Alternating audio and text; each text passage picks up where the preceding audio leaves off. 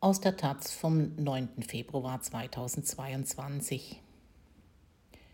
Nur die Vermarktung ist grün.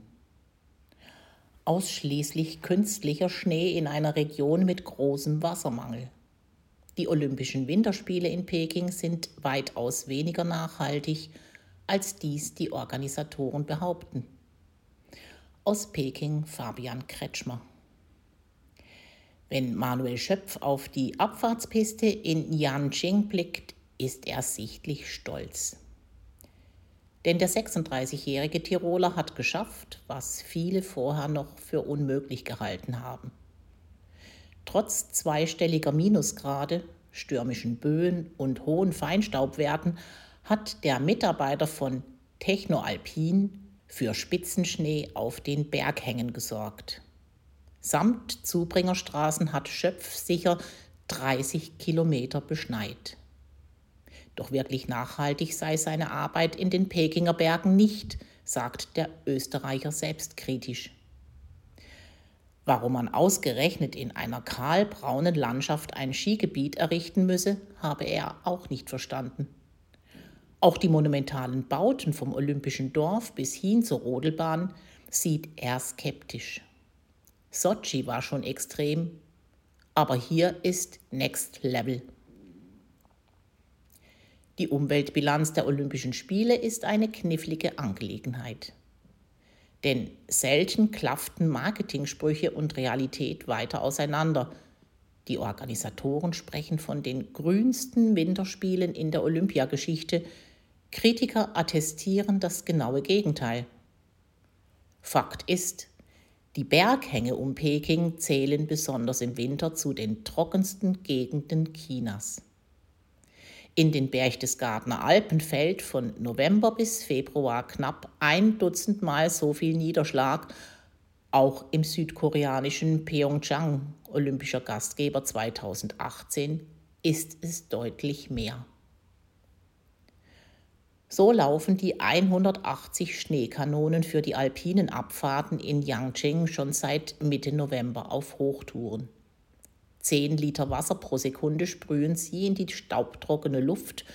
Für alle Anlagen werden rund 2 Millionen Kubikmeter benötigt. Die kommen alle aus den umliegenden Trinkwasserreservoirs und werden über unzählige Kilometer in die Berge gepumpt. Können das wirklich grüne Spiele sein? Li Jin, der sich um die Schneeproduktion kümmert, meint ja. Bei einer Pressetour erklärt der Experte, dass man ausschließlich grüne Stromquellen nutze, vorrangig Wind- und Solarenergie. Und das Wasser des Kunstschnees würde, wenn es im Frühling schmelze, wieder aufgefangen. Unabhängig überprüfen lassen sich solche Aussagen nicht.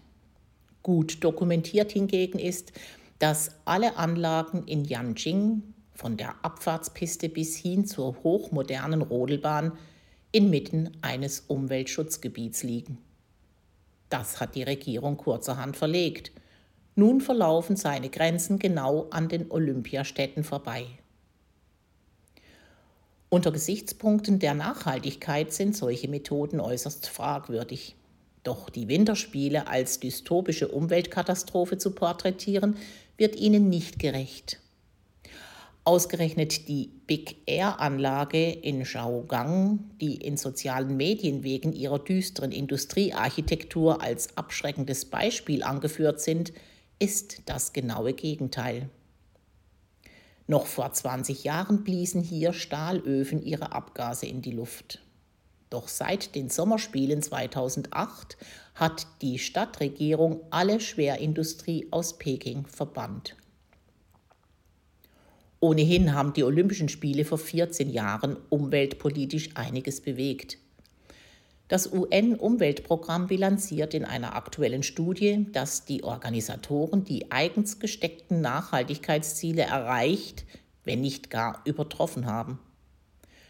Durch Maßnahmen zur Minderung der Luftverschmutzung, Investitionen im öffentlichen Verkehr und den Einsatz von erneuerbaren Energien trug das Organisationskomitee der Sommerspiele 2008 dazu bei, die größte Sportveranstaltung der Welt umweltfreundlich zu gestalten.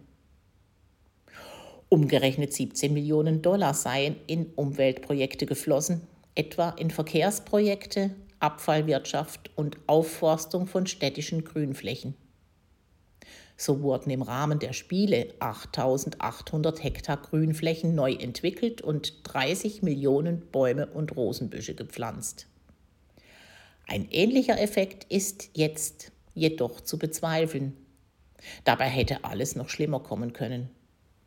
Ursprünglich hatten Pekings Organisatoren vom Kunstschneetechniker Schöpf verlangt, für weiße Fernsehbilder alle umliegenden Berghänge zu beschneien.